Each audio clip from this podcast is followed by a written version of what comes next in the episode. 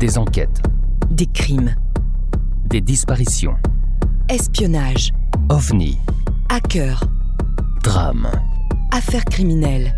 braquages, Des histoires incroyables qui nous passionnent. qui dépassent notre imagination. Pour vous tenir en haleine et vous donner froid dans le dos, Nous allons découvrir ensemble les parties les plus sombres de l'être humain, les parties les plus cachées des êtres qui peuvent être nos voisins, nos amis. Des membres de notre famille, ou des personnes que nous croisons tous les jours. Nous allons essayer de comprendre pourquoi tout a basculé dans leur vie, et quand sont-ils devenus des meurtriers? Alors détendez-vous Posez votre casque sur vos oreilles ou montez le son de votre radio. et embarquez avec nous. Entrons dans la noirceur des âmes en perdition, avec Sombre histoire. les histoires sombres. Otis Toll, surnommé le cannibale de Jacksonville, est un tueur en série cannibale et pyromane américain qui a été reconnu coupable de six meurtres en 1984, bien qu'il en ait confessé en avoir commis une centaine. Né le 5 mars 1947 à Jacksonville en Floride, il est issu d'un milieu très pauvre et ses parents sont illettrés.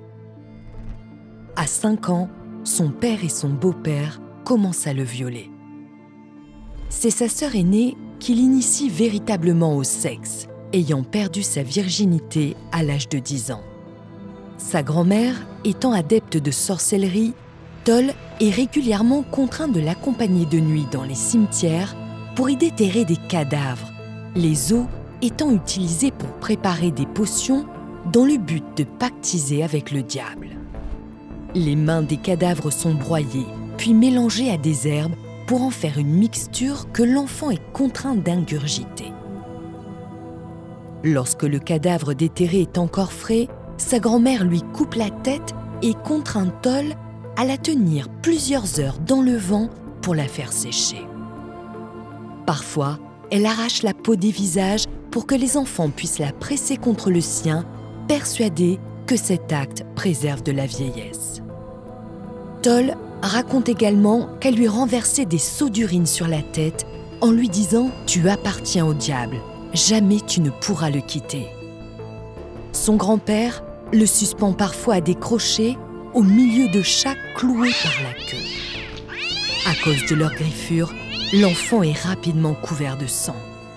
Un jour, il est contraint par son père de manger son chien, que ce dernier avait tué et préparé sous forme de hachis.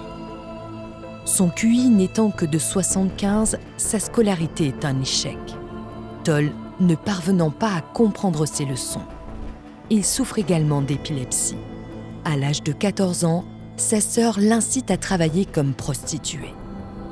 Il se met à fréquenter des bars gays, se livre à l'automutilation et devient obsédé par les films pornographiques homosexuels.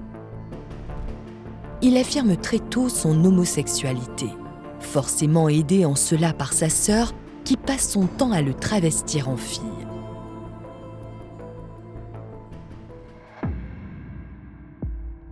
En octobre 1964, à l'âge de 17 ans, il est arrêté pour vagabondage. Toll avoue avoir commis plusieurs incendies en quelques semaines lors de son adolescence. Il commet son premier meurtre à 14 ans. Deux hommes le prennent en autostop et se disputent violemment. Alors que le conducteur s'apprête à poignarder le passager et menace Toll, ce dernier réussit à sortir du véhicule mais se fait poursuivre. Il va alors revenir vers le véhicule, le démarrer et écraser le conducteur. Arrêté pour la première fois en août 1964 pour vol, il est très vite relâché. Sa vraie carrière d'assassin commence en 1976 quand il rencontre Henri Lee Lucas, son futur amant.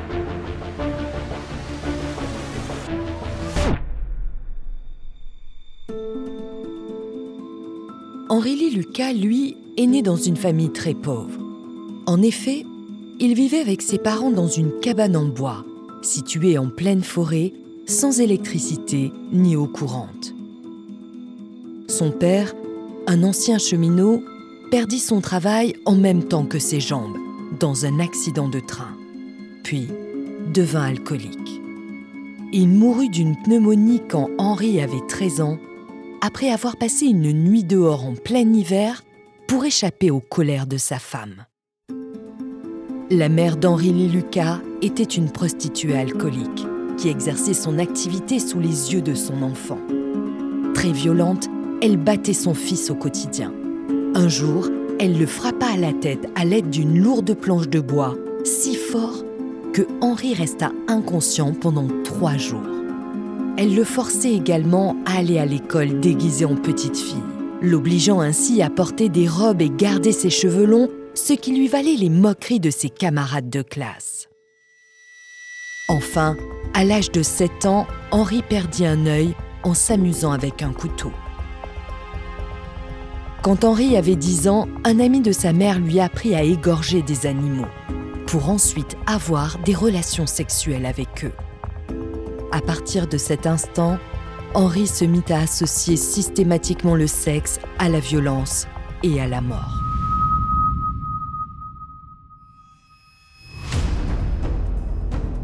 Henri Lucas aurait commis son premier meurtre à l'âge de 14 ans en étranglant à mort une adolescente de 17 ans. En 1952, il passe un an en prison pour vol. À peine libéré, il récidive et est à nouveau incarcéré. Il ne sera libéré qu'en 1959, après plusieurs tentatives d'évasion. En 1960, il assassina sa mère en la poignardant à mort au cours d'une dispute. Il fut condamné à une peine de 20 à 40 ans de prison, mais il fut jugé non apte et purgea sa peine dans un institut psychiatrique. Détenu modèle, il fut libéré en 1970, mais fut de nouveau arrêté en 1971. Il avait essayé d'enlever deux écolières sous la menace d'une arme, dans le but de les violer, mais celle-ci était parvenue à s'enfuir et avait révélé le numéro d'immatriculation de sa voiture.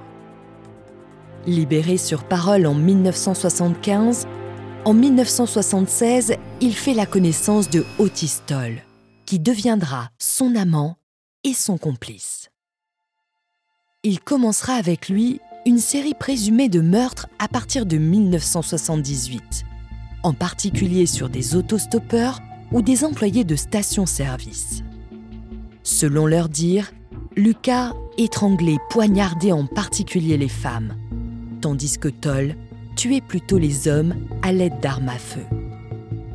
Il lui arrivait également de manger leurs cadavres, activité qu'il sera le seul à effectuer, Lucas s'y refusant. Ensemble, ils auraient commis plusieurs centaines de meurtres sur le territoire américain et auraient même travaillé dans une secte satanique pour laquelle ils auraient enlevé de nombreux enfants qui auraient été ensuite vendus à de riches pédophiles étrangers. L'existence de cette secte ne sera cependant jamais prouvée.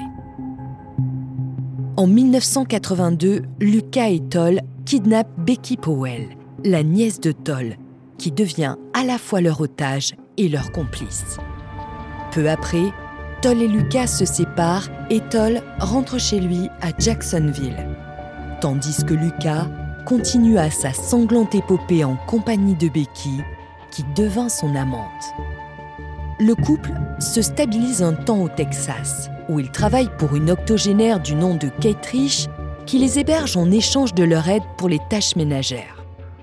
Un soir, Lucas tue Becky au cours d'une violente dispute où ils étaient tous les deux ivres.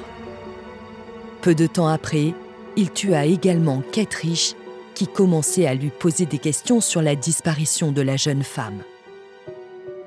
La disparition des deux femmes fut signalée et Henri Lee Lucas fut arrêté. Après un interrogatoire, il fut néanmoins relâché, faute de preuves concrètes. Lucas fut à nouveau arrêté en 1983, cette fois pour port d'armes illégales. Au cours de son arrestation, il avouera spontanément les meurtres de Becky Powell et de Kate Rich. Il confessera ensuite une centaine d'autres assassinats. Interrogé à de multiples reprises pendant toute la durée de son procès, Henri Lee Lucas ne cessera d'avouer toujours plus de meurtres.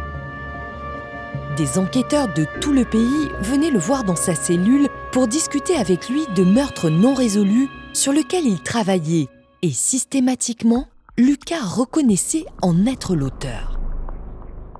Ainsi, Lucas affirma avoir fait 300 victimes, puis 600 et même 3000.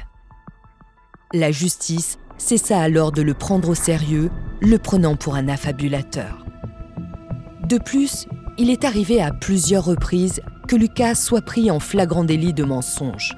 Il a parfois avoué deux meurtres ayant eu lieu le même jour dans des endroits si éloignés géographiquement, parfois 4000 miles, soit plus de 600 km, qu'il était impossible qu'il ait pu commettre ces deux crimes. Au total, 199 meurtres furent attribués à Henri Lee Lucas. Des preuves matérielles furent retrouvées dans des lieux indiqués par Lucas sur des cartes, et des détails donnés lors de ses confessions concordèrent avec des informations prélevées par les enquêteurs sur des scènes de crime qui n'avaient jamais été révélées dans la presse. Il fut ainsi considéré comme le plus grand tueur en série que le monde n'ait jamais connu. Cependant, en avril 1984, lors de son procès, Henri Lee Lucas ne fut jugé que pour 11 meurtres. Reconnu coupable de chaque chef d'accusation, il écopa de 10 peines de prison à perpétuité et d'une condamnation à mort pour le meurtre de Debra Jackson commis en 1979 au Texas.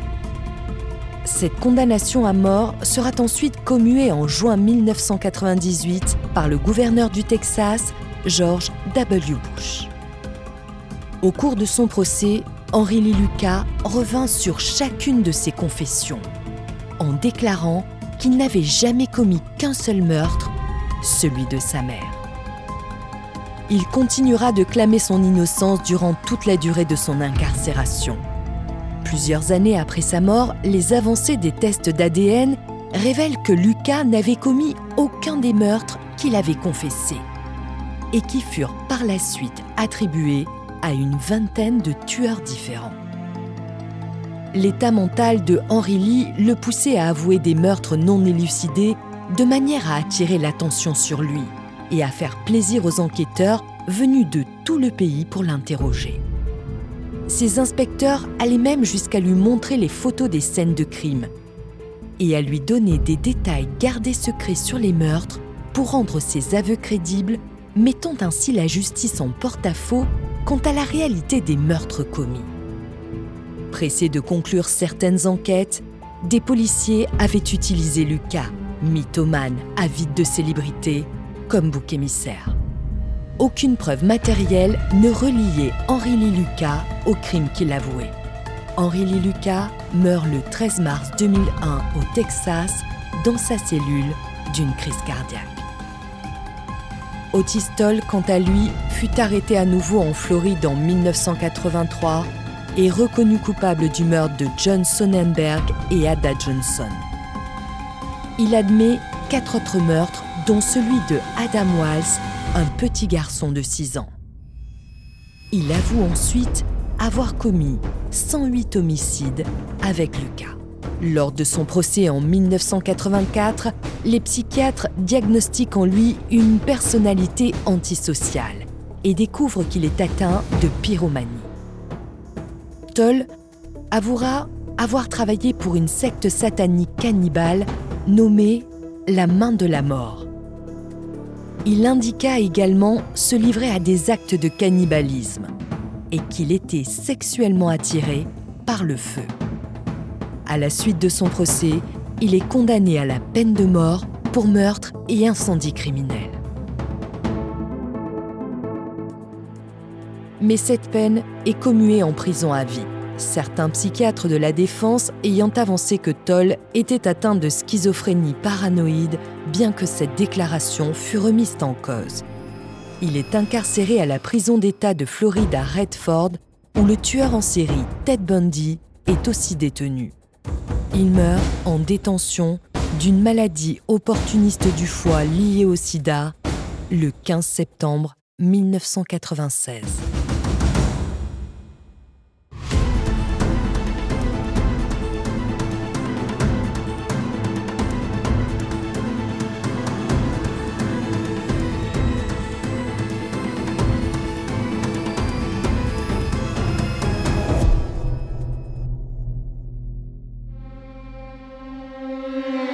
Si tu as aimé, n'hésite pas à liker. Et partagez. Retrouve-nous Tous les jeudis à 17h, pour une nouvelle histoire encore plus sombre. sur les histoires sombres. Pour ne rien manquer, Abonne-toi sur notre page Facebook Twitter, Instagram, ou sur notre site internet. Soutiens la production de nos épisodes. sur Tipeee ou Patreon. Tragiprod te remercie pour ton écoute. Et ton engagement. Une coproduction Valérie Marinelli Et Aurélien Nancel. pour Sombre Histoire. Les histoires sombres.